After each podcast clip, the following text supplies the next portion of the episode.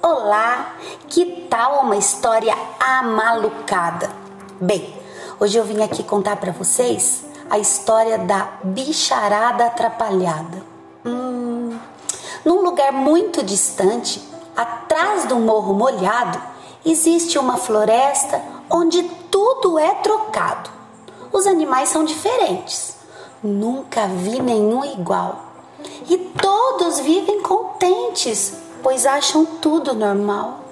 A zebra é toda pintada e a girafa listrada. O macaco não tem cauda, o elefante é bem magro.